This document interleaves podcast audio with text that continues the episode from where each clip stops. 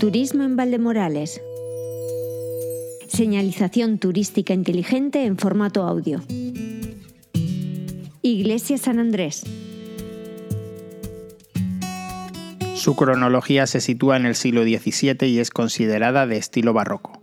Se trata de un edificio de planta rectangular de una sola nave dividida en cuatro tramos por arcos fajones sobre pilares. El presbiterio, un lugar de gran importancia en la liturgia, se destaca con una cúpula soportada por elegantes pechinas. Además, no podemos dejar de mencionar la sacristía, que se adosa en el lado de la epístola y se distingue por su bóveda de aristas. En este mismo lado, pero a los pies de la iglesia, se erige una torre de planta cuadrada con dos impresionantes cuerpos de alzado.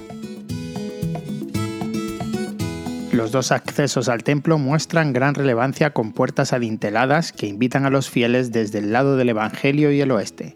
La construcción se llevó a cabo en mampostería y en el siglo XVII se añadieron refuerzos de granito, resaltando así la solidez y la belleza de esta obra. Dentro de esta parroquia se encuentran algunas piezas de gran interés, entre ellas destaca un retablo barroco del siglo XVIII que alberga una hermosa talla de San Andrés, un verdadero tesoro artístico que nos conecta con la devoción y el arte de la época.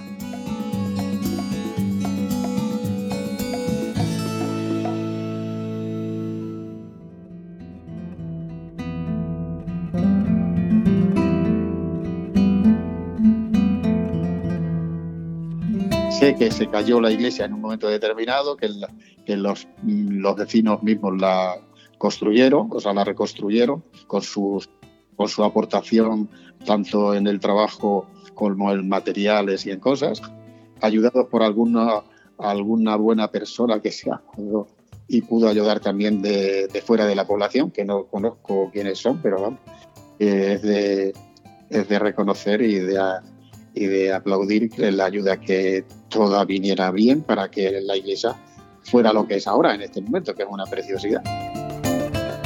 En 1977 este templo vivió momentos difíciles cuando sus bóvedas y arcos se derrumbaron. Pero la comunidad local, con colaboración de amigos y conocidos de los habitantes del lugar, se unieron para restaurar y reconstruir este lugar de culto.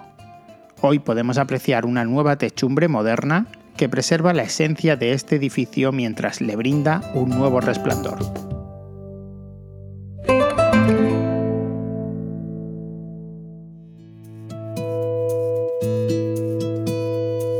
Nuestra Señora del Rosario es la patrona de la fiesta mayor de Valdemorales, que se celebra el primer domingo de octubre. Si algo hay que destacar en la religiosidad popular de Valdemorales, sin duda es la fiesta que gira en torno a nuestra patrona, la Virgen del Rosario, la buena madre de los corcheritos.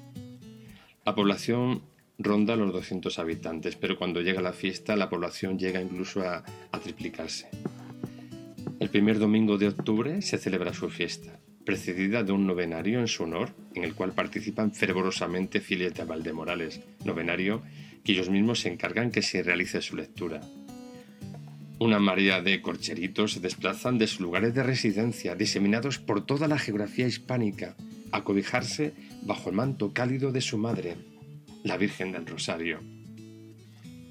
Se le pone a uno los pelos de punta cuando al finalizar cada día la novena resuena, viva la Virgen del Rosario, viva. ¿Qué se le dice a la Virgen? Guapa. ¿Qué se le dice a la Virgen? Guapa. ¿Qué se le dice a la Virgen? Guapa. Guapas y guapa. La fiesta tiene dos componentes claramente diferenciados pero firmemente unidos. Uno corresponde al religioso y otro al sociocultural, con gran tradición repostera, donde se pone de manifiesto todo un rosario de dulces típicos artesanos, de cuya calidad nadie duda, y que solo se encuentran en el primer domingo de octubre a las 5 de la tarde. El domingo de la fiesta, la población de Valdemorales acompaña después de la celebración solemne de la Eucaristía a su madre por las calles del pueblo. Unos salen desde el templo dedicado a San Andrés Apóstol. Otros la esperan con ilusión a la puerta de su casa. Los residentes de la residencia de mayores se admiran al poder verla tan cerca. Una madre siempre está cerca de sus hijos y más en momentos de dificultad. Cuánto gozaron nuestros mayores al poder tener cara a cara a su madre. La tarde de la fiesta, precedidos de nuestra madre, van jóvenes de Valdemorales ataviadas con el traje típico de Extremadura portando las tablas y sobre ellas dulces que serán subastados en el ofertorio o ramo. El dulce más típico es el piñonate. La elaboración de este dulce comienza una semana antes, se reúne gran parte del pueblo en torno a la mayordoma.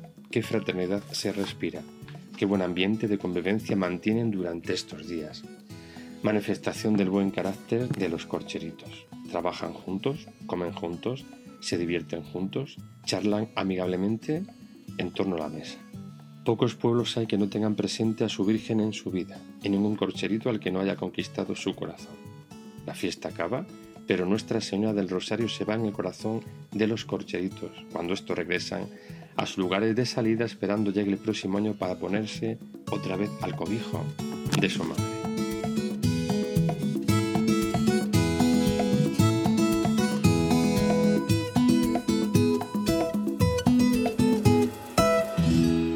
Producción de Radio Viajera, financiada en el marco del proyecto para el desarrollo de los pueblos inteligentes de la Junta de Extremadura y la Unión Europea, con el apoyo del Ayuntamiento de Valdemorales.